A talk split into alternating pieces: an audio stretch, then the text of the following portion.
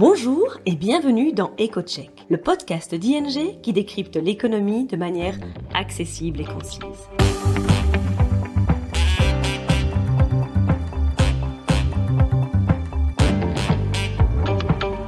Nos experts économistes se penchent toutes les deux semaines sur le sujet brûlant de l'actualité et on explique les conséquences économiques et financières pour vous ou votre entreprise. Aujourd'hui, votre hôte sera Charlotte de Montpellier, senior économiste chez ING. Aujourd'hui, nous allons parler d'inflation, de banque centrale et de taux d'intérêt. Comme vous le savez, les banques centrales du monde entier ont dernièrement relevé leur taux d'intérêt de manière assez significative, en réponse en fait à l'inflation qui est très très élevée. Malgré cela, l'inflation actuelle, elle reste bien supérieure à l'objectif de 2% fixé par la plupart des banques centrales. Si l'on exclut les prix de l'énergie, l'inflation en fait a à peine diminué. Cette situation soulève la question de l'efficacité des hausses de taux d'intérêt des banques centrales pour faire effectivement diminuer l'inflation. Alors, dans cet épisode, nous allons examiner le temps nécessaire pour que les hausses de taux d'intérêt aient un impact sur l'économie réelle et nous allons regarder les facteurs qui peuvent accélérer ou ralentir ce processus.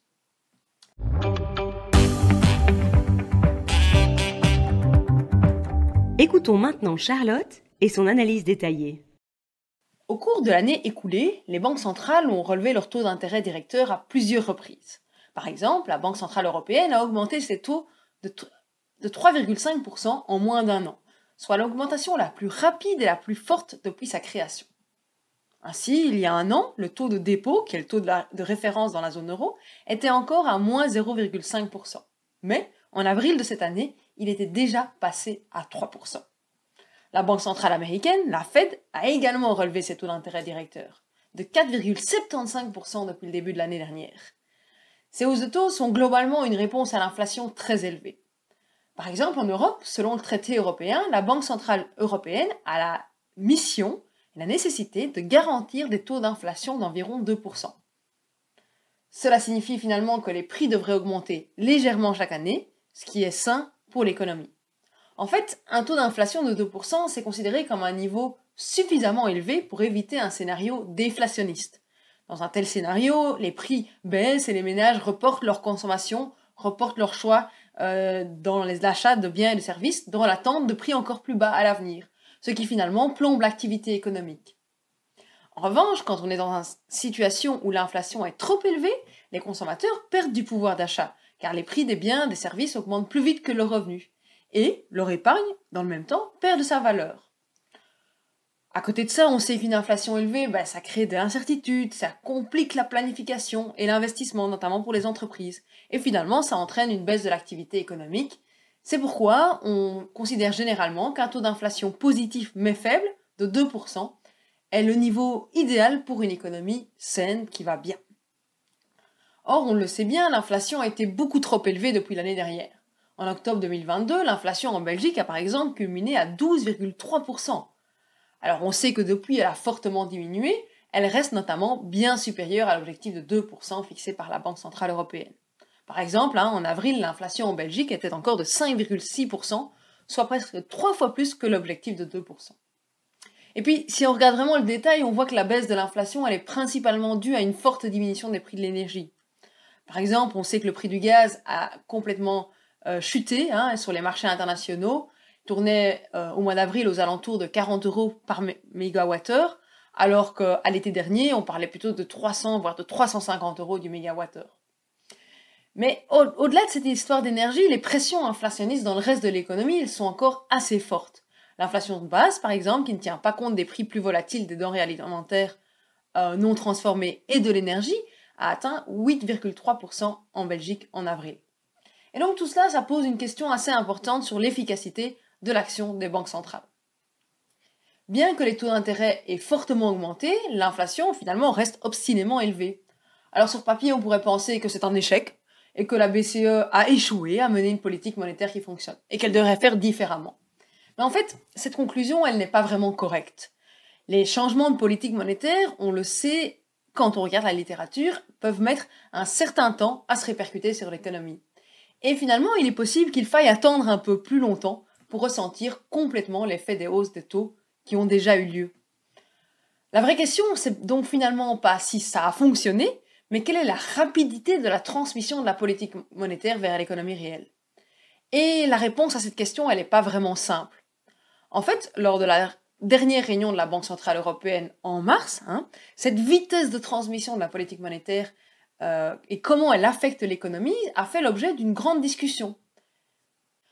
Cette discussion, elle peut être résumée en deux possibilités. Alors, soit il faut plus de temps pour que les hausses de taux passées impactent effectivement l'économie réelle.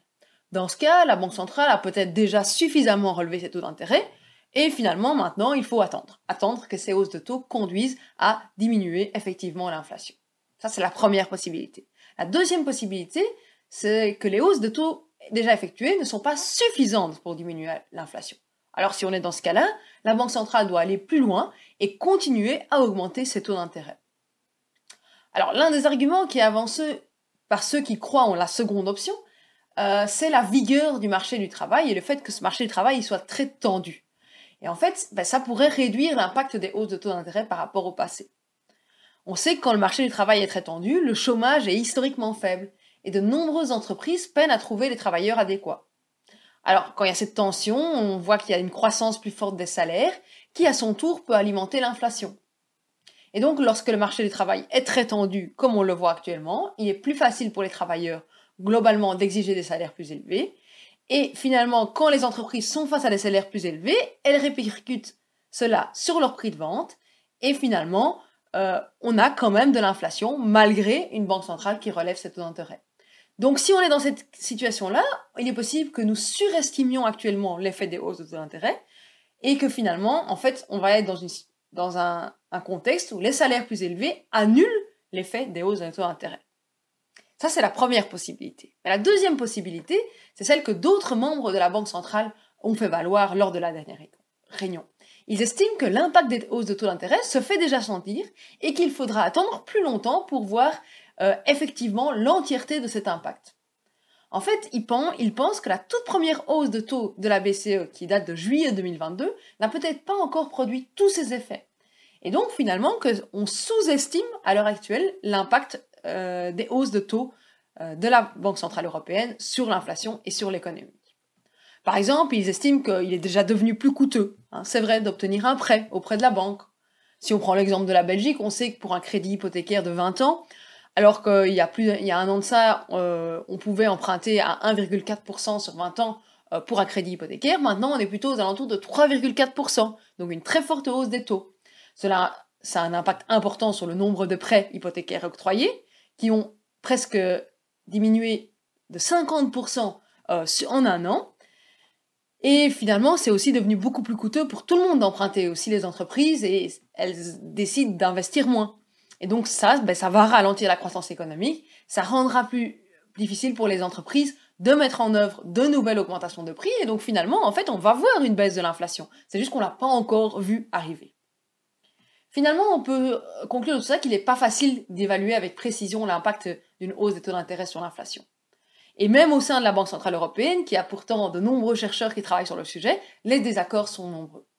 Alors ce qui est intéressant, c'est que récemment, le FMI a publié un rapport sur le sujet et a essayé vraiment de faire la somme de toutes les études qui existent, euh, les études scientifiques qui ont été réalisées aux États-Unis dans la zone euro pour voir effectivement combien de temps ça prend pour avoir un impact sur l'inflation. Et en fait, dans ce rapport, le FMI conclut qu'il peut s'écouler jusqu'à 3 ans avant qu'une hausse de taux d'intérêt ne produise son plein effet sur l'inflation. Alors, on sait hein, que les hausses de taux d'intérêt auront également un impact sur l'évolution des prix plus tôt. Hein. elles commencent plus rapidement que 3 ans à avoir un impact sur l'évolution des prix, notamment via les taux de change, les attentes en matière d'inflation, mais ça peut prendre jusqu'à 3 ans pour avoir l'entièreté de l'impact. Alors, le FMI, il a été plus loin que ça. Il a essayé d'identifier les facteurs susceptibles d'accélérer ce processus de transmission des hausses de taux d'intérêt à l'inflation. Et là, il a détecté trois éléments importants. Le premier élément important, c'est la politique budgétaire. Lorsque la politique budgétaire et la politique monétaire évoluent dans la même direction, ça peut conduire à une accélération du processus. De ce point de vue-là, on sait qu'en Europe, on n'est pas très bien placé. En 2022, finalement, on avait une politique monétaire qui était restrictive, qui ralentissait l'économie, et à ce moment-là, la politique budgétaire allait dans le sens opposé. Euh, les gouvernements essayaient de mettre en place des mesures de relance et des soutiens aux ménages pour faire face à la hausse des prix. Alors on sait qu'en 2023, c'est en train d'évoluer, hein, que de nombreux pays ont commencé à supprimer progressivement euh, les mesures qui ont, de soutien à l'économie qui avaient été mises en place. Et donc normalement, en 2023, on devrait avoir un alignement plus important des politiques monétaires et des politiques budgétaires. Donc on devrait avoir que le processus de transmission, qui n'était pas très rapide, s'accélère au cours de 2023.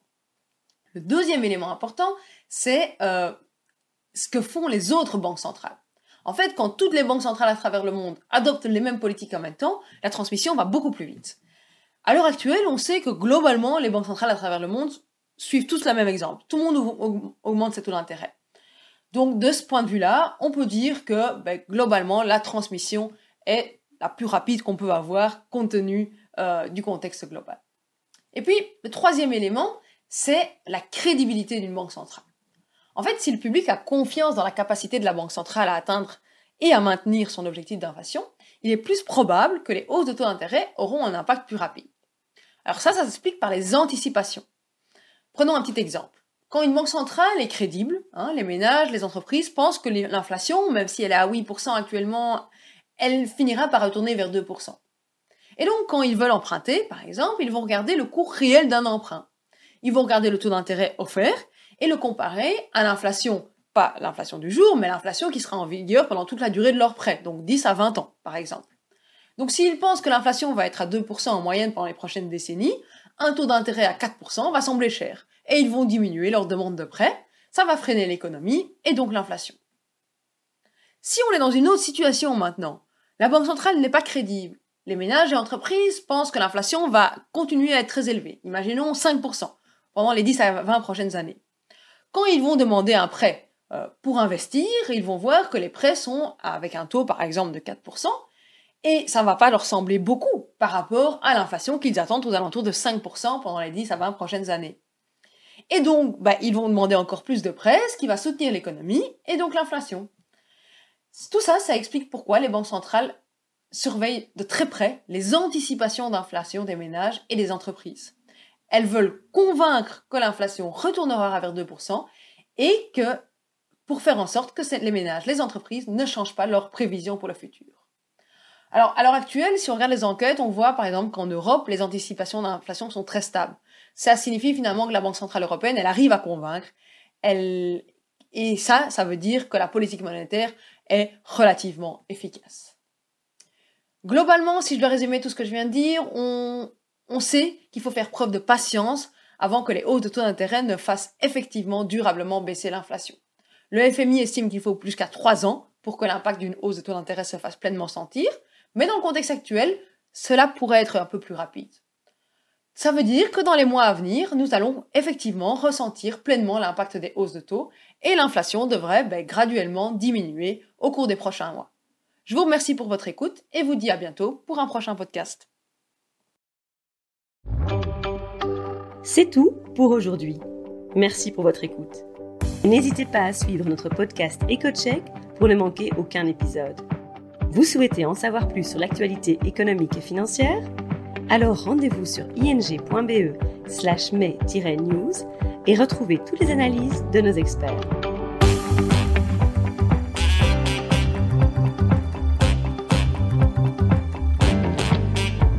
À bientôt dans EcoCheck.